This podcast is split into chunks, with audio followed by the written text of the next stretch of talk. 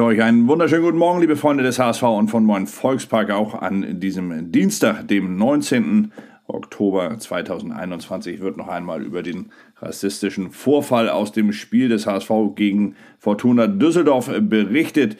Und das Thema ist natürlich nicht nur bei uns im Blog weiter groß, sondern es ist natürlich auch beim HSV sehr elementar derzeit. Der DFB ermittelt titelt die Mopo, während das Abendblatt auf Seite 2 sogar im Kommentarbereich von Stefan Walter noch einmal erzählen lässt, dass in diesem Fall die noch personalisierten Tickets, das war ja eine Grundvoraussetzung, um das 2G-Prinzip beim HSV durchsetzen zu können, dass diese personalisierten Tickets zum Vorteil gereichen und bei der Suche nach dem oder den Übeltätern jetzt natürlich sehr helfen würden. Logisch, eigentlich. Und die Kollegen der Bild titeln sogar dem ersten Fanidioten auf der Spur und sprechen von einem konkreten Vorfall im Block 22b. Dieser sei von einem Fan dokumentiert worden, sagt Fankulturdirektor Cornelius Göbel in diesem Artikel. Und der berichtet zudem von weiteren ähnlich gelagerten Fällen aus anderen Stadienbereichen. Und während sich der HSV und Supporters Club noch einmal ganz klar positioniert haben für Vielfalt und gegen Rassismus, hoffe ich natürlich darauf, dass der HSV wenigstens einen Übeltäter nachweislich ausmachen und äh, verurteilen kann, denn die zweifellos teure Geldstrafe, die den HSV erwartet seitens des DFB, würde so nicht nur auf diesen Fan übertragen werden können, sondern dieser Fan, der diesen Namen überhaupt nicht verdient, er würde als Exempel für alle anderen Idioten herhalten können dass dieser Rassist, das ist der wahrscheinlich viel passendere Begriff für dieses Arschloch, lebenslanges Stadionverbot beim HSV dann erhalten würde und hoffentlich auch seitens des DFB noch eine weitere Strafe dazu bekommt.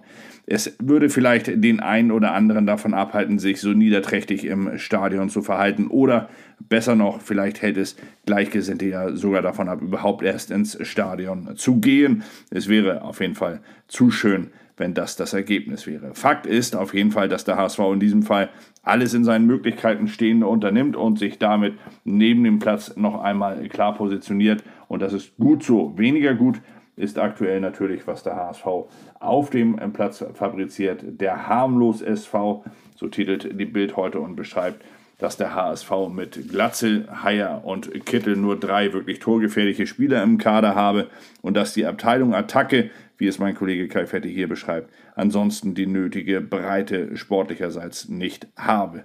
Winsheimer und Meißner, so schreibt er, würden auf anderen Positionen außen spielen und Mikkel Kaufmann sogar fast gar nicht. Kaufmann ver äh, verliert weiter den Anschluss, titelt heute sogar die Hamburger Morgenpost und thematisiert dabei, dass der Däne am Sonnabend nach bislang erst 78 Spielminuten für den HSV zuvor nicht einmal mehr im Kader stand. Nachdem er für Dänemarks U21 zuvor schon zweimal nur auf der Bank saß, wurden ihm jetzt sogar Robin Meissner und auch Youngster Farid Alidou im Kader vorgezogen. Zudem würde der HSV im Mittelfeld und auf den Außenbahnen Konstanz fehlen. Das schreibt mein Mopo-Kollege Luis Vera Heine heute weiter. Insbesondere die Position des Achters sei noch immer nicht final mit einem Leistungsträger besetzt. In, interessanter Vergleich in diesem Zusammenhang wird hier übrigens zum FC St. Pauli gezogen, denn während beim HSV in den letzten Wochen immer wieder umgebaut wurde, gab es beim aktuellen Tabellenführer in den letzten vier Spielen genau einen einzigen Wechsel in der Startelf. Die Akzeptanz für den Weg des HSV bröckelt. So ist dann der Titel des Hamburger Abendblatts heute und das glauben die Kollegen vom Abendblatt erkannt zu haben. In dem Artikel werden als Grundlage für diese These die Pfiffe der Fans genannt und dass viele Fans die Beurlaubung des so beliebten Vorgängers Daniel Thune noch nicht verziehen hätten. Das halte ich für eine sehr steile These oder anders formuliert, das habe ich zumindest bislang noch nicht gehört und lese ich auch so zum ersten Mal. Aber wer weiß, vielleicht ist da ja was dran. Das an der Nachhaltigkeit des äh, Managements nach nunmehr drei Umbrüchen in den letzten drei Jahren und damit auch an den dafür verantwortlichen Jonas Bold und Michael Mutzel gezweifelt wird. Das ist die nächste These von meinem Kollegen Stefan Walter, der den HSV-Weg ansonsten für äh, perspektivisch gut erachtet, der dem HSV aber den Vorwurf macht, dass man das Anspruchsdenken im Sommer hier in Hamburg nicht konkret kanalisiert habe, beziehungsweise dass man nicht ausreichend klar formuliert habe, was denn mit diesem Kader aktuell das Ziel sei. Es sei zu vielen Fans noch nicht klar, dass zum Aufbau einer neuen jungen Mannschaft für die nächsten Jahre eine ein, ein Überbrückungsjahr durchaus notwendig werden würde.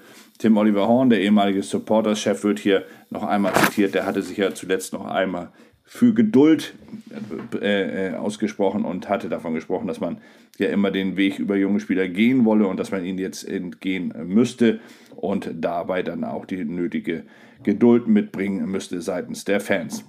Allen, allen innerhalb, allein innerhalb des HSV ist es dann noch ein wenig anders, so schreibt es weiter hier in dem Artikel. Da sei das Vertrauen der Verantwortlichen untereinander noch uneingeschränkt vorhanden, sowohl vom Aufsichtsrat in Richtung Vorstand als auch vom Vorstand selbst gegenüber Trainer Tim Walter. Dort werde man bis zum Winter die Ruhe bewahren, um dann im Winter noch einmal ausreichend zu analysieren. Jetzt, so schreibt es weiter in dem Artikel, ging es erst einmal darum, den Rückhalt der Fans zurückzugewinnen und die Basis dafür, das würde ja auch ein Tweet wie der von äh, Tim Oliver äh, Horn dann am Ende noch einmal beweisen. Die Basis dafür, sie sei zumindest vorhanden.